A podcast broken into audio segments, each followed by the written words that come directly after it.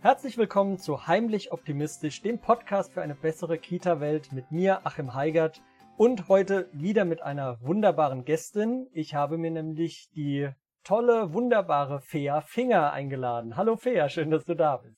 Hallo Achim, ich freue mich total, dass ich da sein darf. Das sind ja hier schon ganz viele Vorschusslorbeeren. Ich habe hier noch gar nicht angefangen. Ähm, also ja. für die wenigen da draußen, die Fea nicht kennen, Fea ist äh, Expertin für Adultismus, hat da schon super viel gemacht. Sie hat bei der Kita-Revolution ein ganz tolles Kapitel geschrieben, also dem Buch, das habe ich auch schon öfter erwähnt. Kauft's euch, ist gut. Ähm, ich durfte Fea beim Fachtag in Heidelberg kennenlernen. Also wir hatten vorher schon Kontakt, aber da haben wir uns in echt kennengelernt und dann habe ich sie auch direkt eingeladen. Komm doch in meinen Podcast. Das freut mich sehr, dass du heute da bist. Ja, worüber wollen wir heute sprechen? Also ihr habt ja den Titel, ich weiß noch nicht, wie der Titel der Folge heißen wird, aber ihr habt ihn ja schon gelesen. Deshalb werdet ihr es wahrscheinlich schon wissen. Aber wenn Fea dabei ist, geht's natürlich um Adultismus. Das ist ja ganz klar. Das ist ein Thema, das uns alle immer begleitet. Und später im Verlauf der Folge wollen wir nochmal auch dann auf mein aktuelles Herzensthema, die Teamsitzungen, kommen und ein bisschen drüber sprechen, wie, was denn so Adultismus in Teamsitzungen für Auswirkungen hat. Ja, dann würde ich erstmal einfach damit starten, fair. Kannst du den Leuten da draußen, die es jetzt noch nicht wissen, erklären, was ist denn Adultismus überhaupt? Ja, das kann ich. Ähm, Gut, also dann gehen wir gleich zum nächsten Thema. Nein, also dann, dann starte mal. Ja, also ähm, man, kann, man kann ja einfach die Internetsuchmaschine des eigenen Vertrauens befragen und was da auf jeden Fall kommt, ist, ähm, Adultismus ist die Diskriminierung von Kindern durch Erwachsene aufgrund ihres Alters. Also das heißt, ähm, Erwachsene sind in so einer, sind in einer Machtposition, einfach weil sie älter sind, lebenserfahrener, größer, im, im Zweifel einfach auch stärker und das bedeutet, dass ganz viele Erwachsene davon ausgehen, dass sie sowieso Dinge besser wissen, besser können, als jetzt jüngere Menschen das können. Das müssen nicht mal zwangsläufig Kinder sein. Das könnte zum Beispiel auch ähm, eine ältere Fachkraft gegenüber einer sehr viel jüngeren Fachkraft sein. Ähm, das das wäre so das. Und das zeigt sich einfach an unheimlich vielen Stellen im Tagesablauf jetzt gerade wenn man das auf Kindertageseinrichtungen bezieht, zum Beispiel darin, äh, wer entscheidet denn überhaupt, welche Spielzeuge immer zugänglich sind? Wer entscheidet, welche Themen der Kinder aufgegriffen werden? Wie werden Kinder überhaupt mit einbezogen? Oder geht man davon aus, äh, dass Kinder hm, vielleicht das einfach auch vergessen. Also ich glaube, viele Fachkräfte kennen so, solche Situationen, wo ein Kind kommt und sagt, kannst du mir ein Buch vorlesen? Und dann sagt man, ja, ja, gleich. Ähm, ich muss jetzt gerade mal eben noch dringend irgendwie das und das machen. Und dann guckt man hin und sieht, das Kind ist jetzt gerade in einem anderen Spiel und denkt, ach, der, die hat das vergessen, ganz egal. Aber eigentlich hat das Kind es vielleicht nicht vergessen. Und Kinder lernen dadurch am Ende des Tages, dass dass ihre Stimme halt nicht so viel zählt, dass sie nicht so viel wert sind vielleicht wie Erwachsene. Und wenn diese Kinder selber erwachsen sind, dann ist das ein Bild von Kindern, das sie verinnerlicht haben. Und ähm, ja, deshalb könnte man sagen, wir leben eigentlich in einer sehr adultistisch geprägten Welt, weil das in der Struktur auch schon so angelegt ist. Man findet das auch in anderen äh, Lebenswelten. Also wenn man jetzt guckt, wie viele Kinder gibt es denn und wie viele Türgriffe sind denn auf Kinderhöhe? Wie viele Lichtschalter sind denn auf Kinderhöhe? Ähm, können Kinder, also was können Kinder überhaupt alleine entscheiden? Also auch gesamtgesellschaftlich betrachtet, sind Kinder darauf angewiesen, dass erwachsene Leute sehen, ah, du hast jetzt gerade diesen Wunsch oder du möchtest jetzt das und das umsetzen und dass diese Erwachsenen das auch machen dann mit dem Kind oder das Kind ein, ein Stück weit hm, also, dass sie halt ihre eigene Macht so ein bisschen abgeben, damit das Kind das selber machen kann. Und dafür sind natürlich Kindertageseinrichtungen richtig gut. Da kann man das ganz toll machen. Und äh, trotzdem tun es nicht alle. Und ähm, in der Welt außerhalb von Kindertageseinrichtungen, ja, da diskutieren wir über andere Dinge. So, ich bin schon mittendrin. ja, ist perfekt. Ähm, das gerade mit den Türgriffen und so hat mich gerade auch auf eine Idee gebracht, ähm, wie man das als Erwachsener mal nachfühlen kann, wenn was nicht für einen gemacht ist. Ähm, ich bin Linkshänder. So, wenn ich durch die Welt laufe und mal meine rechte Hand nicht benutzen möchte, dann gibt es super viele Sachen, die dann nicht für mich gemacht sind. Die mhm. Türgriffe sind fast alle so, dass du sie als Rechtshänder aufmachen kannst. Kartoffelschäler sind alle, die gut sind, sind alle für Rechtshänder. Solche Sachen. Auch die Scheren in Kitas sind Erwachsenenscheren, alles Rechtshänderscheren. Und wenn man sich jetzt vorstellt, klar, ich habe gelernt, mit rechts umzugehen oder so, aber für Kinder ist das ja auch Alltag. Das ja. äh, fand ich gerade, äh, war gerade ein Gedankensprung. Ja, ja, absolut. Und, und gerade wenn wir dann auf Kindertageseinrichtungen gucken, wenn wir jetzt nicht gerade in einem sehr offenen Konzept arbeiten, das auch so gelebt wird, dann sind Türen zu. Und wenn ein Kind dann an diese Tür geht und es mal angenommen, es schafft es dann, die Tür aufzumachen, je nachdem, wie alt und wie groß das Kind dann ist, ja, dann wird das auf jeden Fall zurückgepfiffen. Und es wird dann erwartet, dass das Kind erklärt, wo es hingeht. So, und manchmal ist es ganz gut und ganz richtig. Und ähm, ich behaupte einfach an ganz, ganz vielen Stellen im Tagesablauf könnte man einfach mal abwarten, was das Kind denn jetzt überhaupt vorhat. Könnt vielleicht mal nachgehen, könnt vielleicht mal rausgucken auf den Flur und dann käme das Kind vielleicht auch gleich wieder zurück. So, ähm, aber das ist halt nicht das, was in der Realität passiert, sondern es wird immer erwartet, dass Kinder eigentlich den Erwartungen von Erwachsenen gerecht werden in irgendeiner Form. Ja, das ist also auch was, was ich immer in meine Kitas mitnehme. Also ich bin ja noch kein Seminarleiter, sondern die, wo ich halt arbeite. Ähm, warum machen sich die Leute das Leben damit selbst so schwer? Also es ist ja nicht so, dass jetzt, wenn wir erwarten, hey, schaut mal drauf, ob ihr adultistisch handelt oder denkt oder sonst was, dass das dann ein Mehraufwand ist danach, sondern eigentlich ist es ja viel entspannter, weil Adultismus ja eigentlich ganz massiv damit zusammenhängt, dass ich Kontrolle haben muss. Dass ich, wie du es ja in der letzten Folge, die, also stand jetzt der Aufnahme in deiner letzten Folge, ähm, gerade über das Thema Macht hattest, dass ich Macht habe, ist ja gar das Thema da. Und es ist unglaublich, wenn man mal wirklich drauf guckt, wie schwer man sich selbst das Leben macht. Also ich weiß gar nicht, ich glaube, ich hatte eine Folge so genannt schon oder ich wollte sie noch machen, ähm, warum man lieber warum, warum eigentlich nicht fragen sollte, statt warum. Also immer wenn ein Kind irgendwas will, dann sollte ich mich halt nicht fragen, ja, warum solltest du das denn jetzt dürfen, sondern, ah jo, warum eigentlich nicht? Klar, du solltest ja. nicht vom, aus dem dritten Stock springen. Das ist dann relativ logisch, aber ob du jetzt einen roten oder einen grünen Stift nimmst, ja, warum nicht? Muss ich nicht kontrollieren.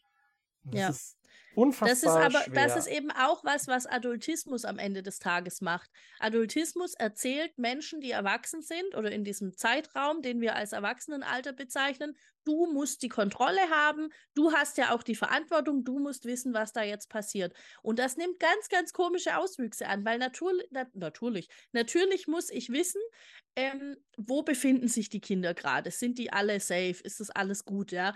Aber wie du gesagt hast, ich muss nicht entscheiden, ist das, ist das jetzt ein grüner oder ein roter Stift.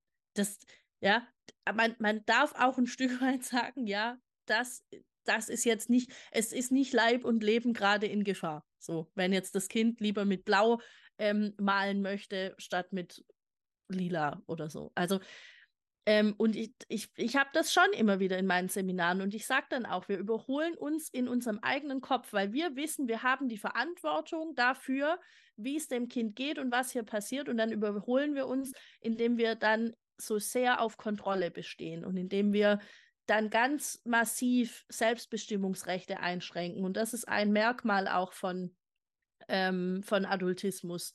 Das ist, sind unzählige Einschränkungen in der Selbstbestimmung. Und das ist ja ganz interessant, weil die Kinderrechte unter anderem sagen, ein Kind muss an allen Entscheidungen beteiligt werden, die es unmittelbar betreffen. Und das würde bedeuten für mich, dass ich eben mir überlegen muss, warum pfeife ich jetzt das Kind zurück, wenn es gerade die Tür öffnen will? Oder gäbe es eine andere Möglichkeit? Könnte ich vielleicht hingehen und sagen, du, ich habe das gesehen, du möchtest rausgehen. Ähm, kann, kannst du noch kurz irgendwie warten oder so, ja? Oder wa was genau ist denn dein Ziel? Ich kann ja auch mal nachfragen. Manche Kinder sprechen und dann kann ich ja mal nachfragen, geben, wo, ja. wo würdest du denn hingehen wollen gerade? Was ist denn so dein Plan? Ja, und dann wäre ich schon viel mehr wieder auf einer Augenhöhe und ich hätte ein bisschen was von meiner Macht abgegeben. Aber ja, wie gesagt, Adultismus verursacht eben auch, dass wir denken, wir müssen immer so sehr fest sämtliche Zügel in der Hand behalten. Hast du denn Tipps für Leute da draußen, wie sie sich selbst äh, mal hinterfragen können? Also wie, was man jetzt sagen kann, so, ey, ach, eigentlich bin ich doch ganz zufrieden mit meiner Arbeit, aber ich habe da, vielleicht will ich doch noch mal hingucken. Was, wo kann man mhm. denn ansetzen? Also ich finde immer eine sehr gute, ich habe zwei sehr gute Reflexionsfragen. Die eine ist, würde ich das mit einem erwachsenen Menschen auch machen? Wenn ich jetzt in der gleichen Situation wäre mit einem anderen erwachsenen Menschen, mit meiner besten Freundin oder mit meinem Partner, mit meiner Partnerin, würde ich das dann auch so machen? Und wenn die Antwort nein ist, dann muss ich mir noch mal überlegen, ob das dann mit einem Kind eine gute Idee ist. Und die andere Frage, die habe ich von Katrin Hohmann übernommen. Die kennen ja bestimmt auch einige. Ähm, die fragt immer, wäre ich selbst gern ein Kind in meiner Kita-Gruppe? Und das finde ich eine total spannende Frage. Also würde ich, würde ich mich wohlfühlen, wenn jemand mit mir so umgehen würde, wie ich das jetzt gerade mache? Ähm, genau, das wäre so das eine. Das kann man auf jeden Fall immer machen. Und dann gibt es immer noch Situationen, in denen ich weiß, ich würde das mit einer erwachsenen Person so nicht machen, aber ich habe keine Handlungsalternative. Und das muss ich mir in meinem Kopf irgendwo notieren oder tatsächlich auf ein Stück Papier notieren und ähm, dann nochmal drauf zurückkommen. Vielleicht auch mit meinen Teamkolleginnen nochmal ins Gespräch gehen oder so, um dann Handlungsalternativen mir zu überlegen. Und jetzt kann ich kurz ein bisschen Werbung machen. Ich habe einen total guten Drei-Schritte-Leitfaden. Den gibt es für gratis. Der kostet nichts außer der eigenen E-Mail-Adresse, weil man sich, wenn man sich, wenn man, wenn man sich das runterlädt, auch zu meinem Newsletter einträgt. Ähm, und da habe ich drei Schritte herausgearbeitet, die man machen kann, um das eigene pädagogische Handeln zu überprüfen. Und eben nicht nur einmal, sondern wenn ich einmal den Zugang habe, kann ich mir das herunterladen, so oft wie ich es quasi will. Ähm, oder ich kopiere mir das einfach fünfmal und dann kann ich mich immer hinsetzen und überlegen, okay, das war die Situation und dann führt mir, führt der Leitfaden eben durch diese drei Schritte durch und am Ende weiß ich, war das jetzt so in Ordnung oder nicht. Also mir hilft das immer total, Dinge einfach auch aufzuschreiben. Ähm, und ich finde, was auch hilft, ist, sich wirklich, wirklich mit Partizipation zu befassen und zwar nicht nur mit ja, und dann stapeln die Kinder bei uns im Morgenkreis die Klötzchen und entscheiden dann so, welches Lied sie singen, sondern wirklich zu überlegen, was bedeutet denn Partizipation? Was bedeutet denn ein Selbstbestimmungsrecht oder ein Mitbestimmungsrecht? Das ist was, das ist ein Unterschied, ja. Was bedeutet das bei uns im Alltag? Ähm, wie kann ich das noch mehr, wie, wie geht das noch mehr? Und ich gebe zum Beispiel auch ähm, Seminare zur Partizipation und manchmal frage ich am Anfang, und wer hat heute so Bock auf Partizipation? Die wenigsten haben da wirklich Bock drauf, weil wir das seit Jahren hören. Seit Jahren. Und wir denken alle, wir wissen, was das ist. Und die einen sagen, ja, da bricht dann das Chaos über uns herein, weil alle machen nur noch, was sie wollen. Das ist nicht Partizipation. Ähm, und die anderen sagen, ja, aber wir machen das ja schon alles. So. Und tatsächlich stellt sich raus, dass immer noch was geht. Partizipation ist deshalb so cool, weil immer noch was geht. Ich kann, ich kann jedes Jahr oder alle zwei Jahre da neu drauf gucken und ich werde irgendwas entdecken, wo ich merke, aha, da kann ich die Kinder noch viel mehr beteiligen, da kann ich noch viel mehr Macht abgeben, ähm, noch viel mehr auf Augenhöhe wirklich gehen, auf dieses sprichwörtliche. Ähm, ja, deshalb finde ich das, äh, da, das finde ich gut. Also so die drei Tipps hätte ich, die beiden Reflexionsfragen, meinen tollen Leitfaden und beschäftigt euch einfach wirklich richtig doll mit Partizipation. Den Leitfaden hatte ich auch im Hinterkopf bei der Frage. Also das, äh, falls du ihn vergessen hättest, hätte ich ihn erwähnt, weil der ist wirklich super. Den habe ich mir auch schon mehrfach äh, bin ich den durchgegangen und hat mir echt geholfen. Ähm, die Schwierigkeit für mich tatsächlich im Alltag ist, äh, dass ich das Gefühl habe, gegen meine Kollegen zu arbeiten teilweise. Wobei mhm. eigentlich die Sichtweise sein sollte, dass die gegen mich arbeiten oder weil die arbeiten ja dann gegen die Kinder. Klar, ich bin bei weitem auch nicht angekommen da, wo ich hin will. Ne? Also jeder hat seine eigene Biografie und wenn man dann jetzt überlegt, aus was für einem Haushalt man kommt, wie man aufgewachsen ist, selbst mit Werten oder welche Werte, wie gewertet wurde, was gewertet wurde, da muss natürlich ganz viel Biografiearbeit gemacht werden, was in den Ausbildungen viel, viel, viel zu wenig ist. Also in meiner Ausbildung, ich habe Teilzeitausbildung in Rheinland-Pfalz gemacht, kann ich mich nicht erinnern, äh, dass in den Stunden, die stattgefunden hatten, das Thema Theorie, äh, Biografiearbeit mal da mhm. war. Und ähm, das ist halt auch, denke ich, gerade bei Adultismus ein Riesenthema, bis ich, Moment, ich habe 2018 meine Ausbildung abgeschlossen. Dann habe ich erstmal auch hier Werbung an der Stelle praktisch-pädagogisch gehört von Jens und Dirk. Toller Podcast. Darüber bin Sehr ich überhaupt in die, Podcast, Welt, ja. in die Welt reingekommen. Ähm, hab dann kurz drauf deinen Podcast gefunden.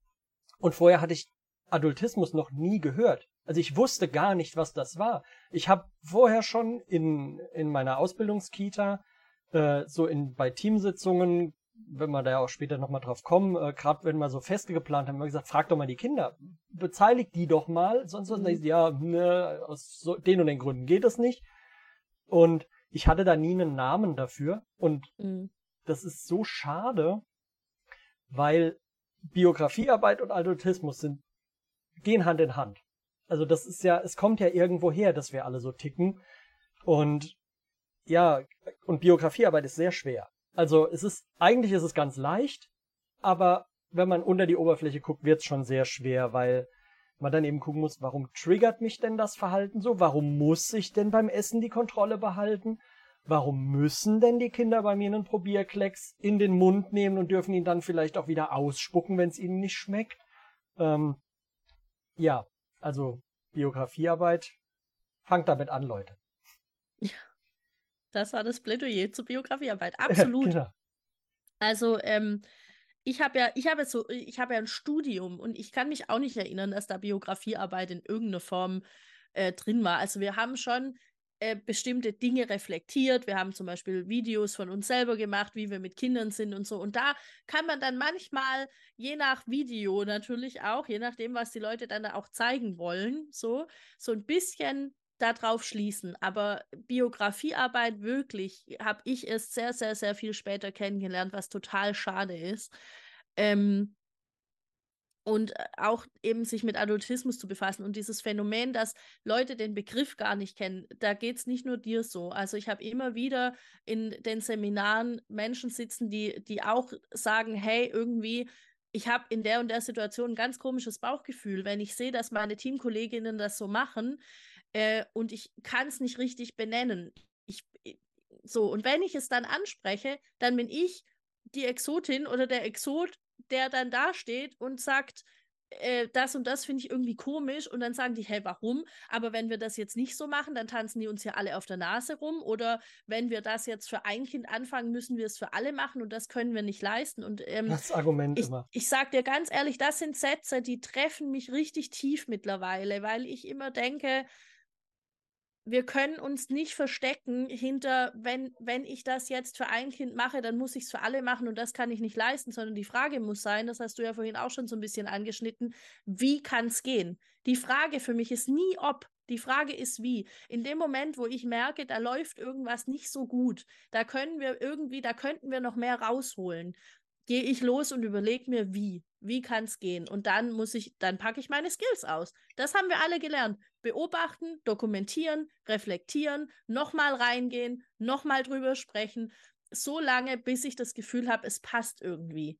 Manchmal steht man sich nur selber im Weg, weil man halt denkt, ja, wir haben das jetzt immer so gemacht, wir können das jetzt nicht anders machen. Oder, aber was machen wir an einem Tag, wo wir weniger Personal haben? Spielt für mich keine Rolle an dem Tag, an dem ich viel Personal habe. Und ich, also klar, es gibt Kitas, die haben chronisch Personalmangel. Aber auch da wird es Momente geben und es wird Möglichkeiten geben, wo ich ähm, bestimmte Dinge anders umsetzen kann. Aber es ist für mich kein Argument zu sagen, ich kann jetzt das Kind äh, nicht in den Arm nehmen oder ich kann jetzt dem Kind nicht vorlesen alleine, weil dann muss ich das unter Umständen für alle anderen auch machen und an einem Tag, wo ich dann alleine bin, kann ich das nicht mehr oder irgendwie sowas. Also da gibt es ja ganz, ganz, ganz seltsame Dinge. Und irgendwann habe ich eben begriffen, dass sich das alles eigentlich unter diesem Adultismusbegriff fassen lässt. Und natürlich mit besten Absichten. Also äh, Fachkräfte äußern solche Dinge, weil, weil sie keine Handlungsalternativen haben. Und ähm, ja, weil sie vielleicht wirklich manches auch noch nicht so richtig reflektiert haben. Und das ist so der Punkt, an dem ich dann ansetze und sage, naja, aber wenn wir jetzt uns schon mal darauf geeinigt haben, es könnte vielleicht anders gehen, dann müssen wir jetzt überlegen, wie geht es denn anders? Und dann kommt Biografiearbeit, dann kommt Haltungsarbeit auch. Welche Haltung habe ich? Welches Bild von Kindern habe ich? Was will ich überhaupt in diesem Beruf erreichen? Ähm, das kommt dann alles. Das sind super spannende Diskussionen teilweise, die da entstehen. Ich mag das übrigens total gerne. Ich diskutiere super gern mit Menschen. Das ist irgendwie, ähm, also wenn, wenn die auch bereit sind, ähm, sich wirklich zu reflektieren. Und genauso mache ich das auch, wenn mir jemand sagt, aber wir können das wirklich nicht, weil, was weiß ich, das, das gibt es einfach nicht her. Aber ich glaube, es so ein kleines bisschen was geht immer. Das darf ich ja als aktiver Erzieher im Kinderdienst gar nicht sagen, aber ich liebe das, solche Gespräche zu führen über das Warum und wie und wo. Und das macht mir so viel mehr Spaß als die alltägliche ja. Arbeit mit Kindern, weil da muss ich dann meinen Kopf anstrengen. Da geht's ums Eingemachte. Ja. Die Arbeit mit Kindern ist super cool, aber das andere ist noch mal eine Stufe besser, wenn's halt ja. fruchtet. Ich habe mir gerade drei Notizen gemacht. Oha. Also einmal ähm, zum Thema Personalmangel. So mhm. Kitas, die chronisch Personalmangel haben, das hat ja einen Grund. Mhm. Also das, das sind ja dann genau die Kitas, wo die Leute, die gut sind, weggehen. Weil du hast kein Team, wo zehn gute Leute sind. Also da sind vielleicht gute Menschen, aber die Fachkraftebene dann halt nicht gut ist, die Arbeit nicht gut ist, da muss man dann hinschauen. Dann ist entweder die Leitung eine Katastrophe, das habe ich auch erleben dürfen, mhm. oder es sind halt Kollegen im Team, die alles blockieren und keiner traut sich, weil die ganz viel Macht haben. Also das sind ja immer strukturelle Probleme, warum Personalmangel ist. Es sind ja nicht alle anderen böse und gemein und wollen da nicht hin, sondern die Leute, die hospitieren, sehen das. Hoffentlich. Oder sie gehen halt nach kurzer Zeit wieder weg. Dann, äh, wenn ich einem das erlaube, dann erlaub müssen es ja alle oder dann wollen es ja alle. Das hatte ich auch vor kurzem so ein, eine Erkenntnis dazu einfach, wo ich gedacht habe, ja, ja, genau, du hast es erkannt. Das ist der erste Schritt. Wenn ich jetzt einem erlaube, im Morgenkreis aufzustehen, dann wollen es plötzlich alle. Das heißt nicht, dass die dann alle auf der Nase rumtanzen, sondern die hatten alle das Bedürfnis vorher schon. Sie haben sich nur nicht getraut, es zu äußern. Du hast ja. erkannt, dass es dann ja. alle wollen. Ist doch super. Dann mach was anders. Die, die Konsequenz daraus darf nicht sein, es darf trotzdem keiner und ich habe das Bedürfnis jetzt, ich habe die Chance, das Bedürfnis zu bemerken. Das ist die Kinder auch wenn man das nicht so formulieren darf, die Kinder machen mir das große Geschenk, das so offen zu äußern. Sehr, wenn die ihr Bedürfnis äußern, ist kein Geschenk, aber für mich kann naja, ich das doch. so nehmen, weil die, sie äußern das jetzt. Sie haben es vielleicht bei anderen Kollegen nicht sich getraut und bei mir sagen sie jetzt, sie wollen das so nicht. Und dann darf meine Reaktion nicht drauf sein, nein, dürft ihr jetzt nicht, sondern ey, cool, dann machen wir jetzt was anders. Dann muss ich was draus ziehen. Also die Antwort auf, wenn ich einem erlaube, dann wollen es alle, ist ja, sehr gut, mach so weiter und nicht, ja, nee, dann verbiet's halt. Ja. Und dahinter, die dritte Notiz, äh, dem Ganzen steckt der grundlegende, die grundlegende Haltung einfach drunter, statt weg von irgendwas zu wollen, hin zu irgendwas zu wollen. Das ist für mich auch ganz wichtig gewesen. Da bin ich auch noch lange nicht. Also ich meckere auch noch sehr gern, wie blöd alles ist und wie schlimm die Bedingungen sind. Aber ich beschäftige mich, mich mich weniger damit, was alles blöd ist, sondern wie es besser sein könnte. Und wenn ich das sehe, dann sehe ich die Schritte, die ich gehen muss, um dahin zu kommen und achte nicht so auf die Schritte, die ich gehen muss, um von irgendwas wegzukommen, weil ja, wenn ich einen Berg hochlaufe, bringt es mir auch nichts immer nach unten zu gucken. Dann sehe ich eher oben, wie wenig Weg ich noch vor mir habe und bin dadurch motiviert, als oh, hab, da habe ich jetzt schon so viel geschafft, aber äh, ja, also hin zu irgendwas ist viel motivierender als weg von. Ja. Ja, sehe ich auch so. ähm, ich hatte gerade noch, ähm, ist jetzt weg. Sorry. das macht nichts. Kommt auch wieder. ja, dann, ähm, wie geht, gehen wir doch mal einfach jetzt wirklich auf das ein, so Gespräche mit Kollegen eben. Wenn ich mhm. jetzt, ich jetzt ich bin und ich möchte partizipativ und wenig adultistisch arbeiten, und ich habe jetzt dann halt Kollegen, die das nicht so sehen. Die, oder die, was heißt nicht so sehen, die sich dessen nicht bewusst sind. Mhm. Ja, was, Manche können sich auch nicht vorstellen, wie es dann aussehen kann in der Praxis. Ähm, ich, für mich ist immer wichtig, dass, dass die Leitung oder dass es in der Konzeption halt drinsteht irgendwie, in irgendeiner Form, ja. Dass da ganz klar ist, wir arbeiten hier partizipativ und dass man dann überlegt im Team, was genau bedeutet das. Und dann wirst du immer welche haben, die sagen, ja, aber das und das können wir nicht, weil, das und das geht nicht, weil, und wir machen doch schon so viel und so weiter. Und ähm, ich, ich finde immer ganz gut, sich dann im Team auf irgendwas zu einigen und zu sagen, ah, okay, aber das können wir ja noch probieren. Dafür ist natürlich wichtig, dass erstmal alle verstanden haben, warum ist denn Partizipation wichtig? Also was lernen Kinder durch Partizipation? Ich habe auch immer wieder, dass, ähm, dass Leute mir dann sagen, ja, aber die Eltern wollen das gar nicht. Ja, das ist in Ordnung, das können die Eltern nicht wollen und es bleibt ein Kinderrecht. Diese beiden Gleichzeitigkeiten, die haben wir da, ja. Ähm, und dann ist wichtig, dass Fachkräfte ein Standing entwickeln, zu sagen, für uns ist Partizipation eine gute Sache, weil daraus lernen Kinder bestimmte Dinge. Erstens mal lernen die ähm, Selbstwirksamkeit. Sie lernen, dass ihre Stimme was zählt. Also das, das krasse Gegenteil eigentlich von Adultismus. Ja.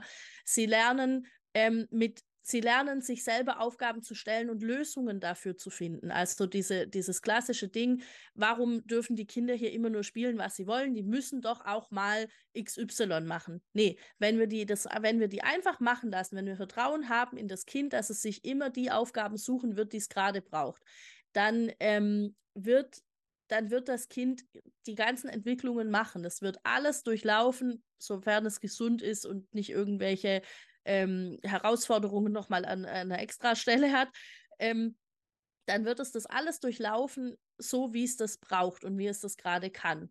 Und das heißt, am Ende mh, hm, kommt da ein, ein Mensch raus, der sich über das allem, äh, der, der, sich darüber eben bewusst ist. Der weiß, ich kann Herausforderungen meistern, ich, ich kann da selbstwirksam sein, ich kann mir aus irgendwelchen Miseren auch raushelfen. Und das sind alles Kompetenzen, die eventuell Kinder, also Menschen, die jetzt Kinder sind, die irgendwann erwachsen sein werden, brauchen werden, um in einer Arbeitswelt zu bestehen, von der jetzt niemand weiß, wie die aussieht. So, also das heißt, dieses Ganze, auch das Schulsystem, wie das aufgebaut ist, das trägt überhaupt nicht dazu bei, dass Menschen in irgendeiner Art und Weise kreativ sein können, um Lösungen für Herausforderungen zu finden. Und die Herausforderungen, für denen die morgigen Erwachsenen stehen werden, die können wir uns jetzt wahrscheinlich vielleicht so ein bisschen ausmalen, aber noch nicht so richtig konkret vorstellen. Da werden ganz andere Aufgaben unter Umständen auf die zukommen und da können wir Kinder nur darauf vorbereiten, indem wir ihnen mitgeben, ähm, dass sie Potenziale haben, die sie, die sie rauskitzeln können. Und, und ähm, das kann Partizipation. Und was allen ja als erstes einfällt, ist ja Grundlage für Demokratie und so. Und das ist auch richtig. Partizipation ist, ist halt mega gut. Ich bin einfach Fan von Partizipation. Das kann ich ja nicht anders sagen. Ähm, auch jetzt gerade, wir, wir erleben ja die ganzen Wahlen und was da so abgeht und dieser, dieser angebliche Rechtsruck, ja, den es jetzt aber auch nicht erst seit gestern gibt, sondern der vielleicht auch nie weg war. Da können wir jetzt politisch drüber diskutieren, wo, wo, wo uns das dahin führt, ja. Aber Kinder, es gibt Kinder, die werden in Familien groß, in denen nicht so viel Wert gelegt wird auf Teilhabe und auf Partizipation und auf demokratische Werte. Und deshalb ist es auch wichtig, dass wir das machen in der Kita. Und wenn ich das alles weiß als Fachkraft und dann ein Standing dazu entwickle, dann kann, dann können Eltern kommen und sagen, ja, aber wir wollen das nicht, dass die Kinder dies und jenes. Und dann kann ich denen sagen, ja, und es ist ein Kinderrecht. Und wir sehen den Grund dafür, dass wir das so und so machen. Und dann würde ich es immer transparent machen. Dann würde ich eben sagen, ähm, hier an der und der Stelle haben die Kinder das und das entschieden und das und das ist daraus geworden. Also das wäre Schritt eins. Nochmal, lange Rede, kurzer Sinn, nochmal zurück. Das wäre Schritt eins, dass erstmal alle Fachkräfte wissen, warum machen wir den Scheiß eigentlich? Das ist ja super anstrengend. Warum machen wir das überhaupt? So. Ähm, und dann von da ausgehen kann man sich einigen auf die Dinge, die Kinder entscheiden sollen. Und da kann man sich ähm, einigen auf auf grundlegend ähm, Dinge, wie, wie wir mit Kindern umgehen wollen. Also in der Krippe zum Beispiel würde ich anfangen mit, die Kinder entscheiden selbst, wer sie wickelt. Die Kinder entscheiden selbst, was auf ihren Teller kommt. Die, ähm, die entscheiden, was weiß ich, in welchem Bett sie schlafen wollen oder so. Also natürlich gebe ich einen Rahmen vor und ich sage, das ist übrigens jetzt dein Bett, Tobias. Und wenn Tobias dann aber findet, er möchte lieber neben seinem besten Kumpel schlafen und er schläft halt am anderen Ende vom Schlafraum, dann sage ich, ach, okay. So, bricht mir keiner ab. Ich muss nicht darauf bestehen, dass das Kind unbedingt da in diesem Bett schläft. Das sind Grundlagen, da geht's los. Also es ist nicht immer unbedingt sofort Demokratiebildung und gleichzeitig ist es das halt sehr wohl auch. So, ist das irgendwie verständlich? Ich habe jetzt sehr weit ausgeholt. Absolut. Also gerade das äh, ist mir auch in, durch den Kopf gegangen, so Demokratie ist ja immer halt das Erste, was dann kommt.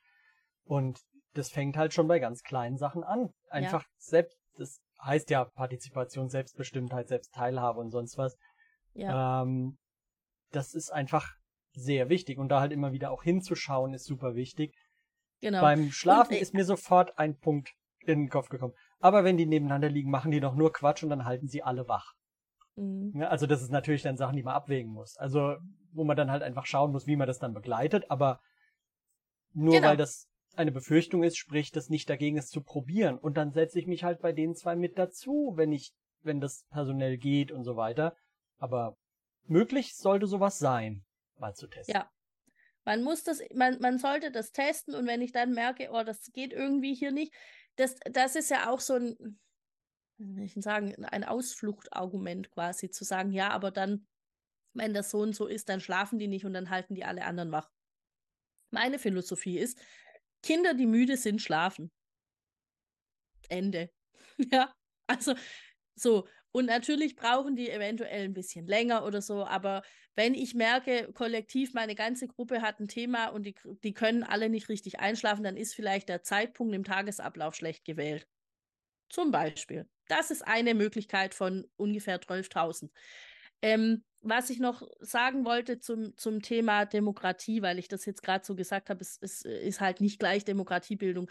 Ein Kind, das erfährt, dass die eigene Stimme gehört wird, hat aber eine ganz andere Grundlage, um später auch in der, in der Gesellschaft von anderen erwachsenen Menschen ein Mensch zu sein, der sich beteiligen kann und der sich beteiligen will. Das heißt, das legen wir da schon an, eigentlich. Das war noch wichtig, das ist mir ein wichtiger Nachtrag. Ja, äh, auf jeden Fall. Ähm, auch ich habe auch noch einen Nachtrag. Ähm, so. Wir haben das mal probiert, habe ich so oft schon gehört. Und mhm. wir haben das mal probiert. Bedeutet in unserem Umfeld nicht, wir haben es einmal gemacht. Einmal gemacht. Ich habe vor der Aufnahme hier versucht, mit einer anderen Audiosoftware aufzunehmen. Das habe ich einmal gemacht, damit wir jetzt irgendwie zukommen, habe ich jetzt doch das alte wieder benutzt.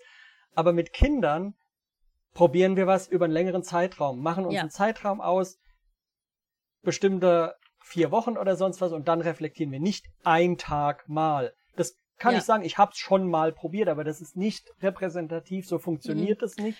Was einmal super geht, funktioniert nicht jedes Mal und was einmal gar nicht funktioniert, funktioniert am nächsten Tag dann vielleicht super. Ja, Deshalb. das ist total, das ist ein ganz wichtiger Punkt. Also wenn ich mich jetzt in meiner Teamsitzung darauf geeinigt habe, dass zum Beispiel die Kinder sich jetzt selber das Essen schöpfen dürfen. Wir haben jetzt, vielleicht gab es bisher irgendwie eine, eine Essensausgabe, die Kinder haben sich da angestellt mit ihren Tellern, keine Ahnung, vielleicht gibt es das. Ähm, und jetzt haben wir festgestellt, es wäre irgendwie schöner, die hätten das schon aus, auf dem Tisch stehen, weil das ist weniger unruhig und so und dann dürfen die sich da selber schöpfen. Oder vielleicht war es bisher so, dass immer die Fachkraft das geschöpft hat. Das ist vielleicht eher ein Beispiel, mit dem Leute ähm, sich, wo, wo, wo Menschen sich was drunter vorstellen können. Ähm, also es, äh, das, das, Essen steht irgendwie auf dem Essenswagen und die Fachkraft hat da alle Teller von dem einen Tisch und schöpft dann da drauf und legt allen schon mal was hin. Und dann kriegt das erste Kind die Krise, weil da liegen irgendwelche Sachen drauf, die es nicht mag. Das zweite Kind kriegt die Krise, weil die Soße in die Nudeln läuft. Äh, und so geht das irgendwie weiter und ein paar finden sich vielleicht auch einfach ab und finden es vielleicht auch wirklich gar nicht schlimm. Ja, so und jetzt sind wir draufgekommen in der Teamsitzung, aber es wäre doch schön und es wäre doch viel partizipativer, wenn die Kinder sich selber schöpfen können. Also hat man jetzt irgendwelche tollen Schüsseln und man hat irgendwelche tollen Schöpfer und dann fängt man das an und am ersten Tag geht einfach alles daneben. Dann gibt es vielleicht auch noch irgendwie Reis oder irgendwas ganz Ungeschicktes, ja, und dann geht das daneben. Oder es gibt irgendwelche Gemüsebratlinge, die abgezählt sind oder so und dann kann sich ja ein Kind auch nicht unbegrenzt davon nehmen. Ähm, und dann klappt das nicht. Und dann klappt es vielleicht am zweiten Tag auch nicht. Und am dritten Tag ist die Teamsitzung und dann sagt man, ja, also das mit dem selber schöpfen, das funktioniert gar nicht. Und dann sagt die andere Kollegin, ja, genau, deshalb habe ich jetzt wieder angefangen, bei uns selber zu schöpfen. So. Und das ist was, wie du gesagt hast, das muss man eine Weile probieren. Ich vergleiche das immer mit, ähm, wenn es nach dem Winter die ersten warmen Tage kommen. Und die Kinder sind gewohnt, ich ziehe meine Mütze an, ich ziehe meinen Schal an, ich ziehe Matschhose an, Stiefel, Jacke, so. Und dann plötzlich hat es 20 Grad und die Kinder sind gewohnt, ich ziehe das alles an. Und dann stehen die draußen, der Schweiß läuft, ja, und die sind schon völlig fertig. Und dann geht man hin und sagt, sag mal, ist dir nicht warm? Nö. Und außerdem, und ich muss das ja alles anziehen und so. Und da müssten sich Kinder ja auch dran gewöhnen erst. Wir haben, ich weiß nicht, wie das bei euch ist, wir haben das jedes Jahr wieder, dass Kinder das neu lernen und neu erfahren, aha, jetzt ist wieder warm, jetzt brauche ich die ganzen Sachen vielleicht nicht mehr oder es reicht vielleicht eine dünnere Jacke oder so. Und das braucht ein paar Wochen, bis die das verstehen und bis die merken, dass da ein Spielraum ist. Und genau so ist es mit, mit allen Sachen, die wir neu anfangen. Und die Lösung kann nicht sein, wir nehmen den Kindern wieder Teilhabemöglichkeiten weg, sondern die Lösung kann nur sein, was können wir denn wie optimieren? Und das eben, wie du gesagt hast, nach einer, nach einer guten Anzahl von Wochen. So vier bis sechs würde ich auf jeden Fall empfehlen. Viel schlimmer als das zu warm angezogen im Frühling ist doch jetzt gerade das zu kalt angezogen, die jetzt genau noch barfuß rumlaufen. Kein Kind, um das mal anzumerken, kein Kind wird krank, weil es kalte Füße hat. Das ist ein Mythos, der ist uralt, der ist Blödsinn. Also klar, wenn ein Kind schon angeschlagen ist und nicht ganz fit, dann sollte es nicht zu dünn ja. angezogen sein, aber nur weil es mal fünf Minuten barfuß durch die Gruppe flitzt, wird das Kind nicht ja. sofort krank. Also da können wir uns auch ein bisschen entspannen und können ja. dann darauf hinweisen, hey, gut, dann fühlen wir gleich mal die Füße guck mal, wenn die wirklich kalt sind, dann zieh mal wieder Socken an, weil sonst wird's unangenehm, aber ich muss nicht einen Machtkampf anfangen mit dem Kind, du ziehst jetzt deine Socken an, dann läuft nämlich der ganze Tag schief. Genau, und da komme ich jetzt zu einem ganz tollen Punkt. Ähm, ich diskutiere öfter mal mit Leuten auch über Bildungsaufträge. Wenn ich zum Beispiel komme und sage, ihr braucht gar nicht diese ganzen gezielten Angebote machen, die am Ende des Tages Pflichtveranstaltungen sind. Weil, wenn wir von Personalmangel sprechen, dann wäre das für mich zum Beispiel das Erste, was rausfällt. Natürlich biete ich Dinge an, aber eben im Freispiel und nicht verpflichtend für alle. So, das ist der Punkt. Und dann sagen Leute, ja, aber wir haben einen Bildungsauftrag. Und das stimmt. Und der Bildungsauftrag beinhaltet für mich, dass ich dem Kind ermögliche, Körpererfahrungen zu machen. Zum Beispiel, wann ist mir warm und wann ist mir kalt. Und das zu begleiten und das möglichst auch gut zu begleiten. Das wäre für mich ein, ein, wichtiger Punkt. Genauso Dinge wie, ähm, was möchte ich essen und was möchte ich nicht essen? Was will ich vielleicht nicht mal auf meinem Teller haben? Und dann kommen wir wieder zu, würde ich das mit einem erwachsenen Menschen auch machen? Würde ich dir jetzt vorschreiben, äh, du hast aber jetzt was anzuziehen? Dein Oberteil sieht von, von mir aus sehr, sehr dünn aus. Mich, mir, hm, so. Finde, du könntest dir mal was anziehen. Ja? so. Ähm, oder würde ich, wenn wir jetzt irgendwo essen sind, würde ich dir jetzt einfach ungefragt den Teller vollklopfen mit irgendwelchen Sachen und ich weiß gar nicht, ob du das magst. Und da sieht man auch wieder Adultismus, weil erstens mal passiert das Kindern permanent. Die kriegen irgendwas auf ihre Teller gelegt, auch wenn sie es nicht wollen. Und ähm, wenn man dann noch Leute hat, die, die da ein bisschen äh, gut unterwegs sind, dann sagen die, au, brauchst du jetzt einen neuen Teller? Oh je, die Soße ist in deine Nudeln gelaufen.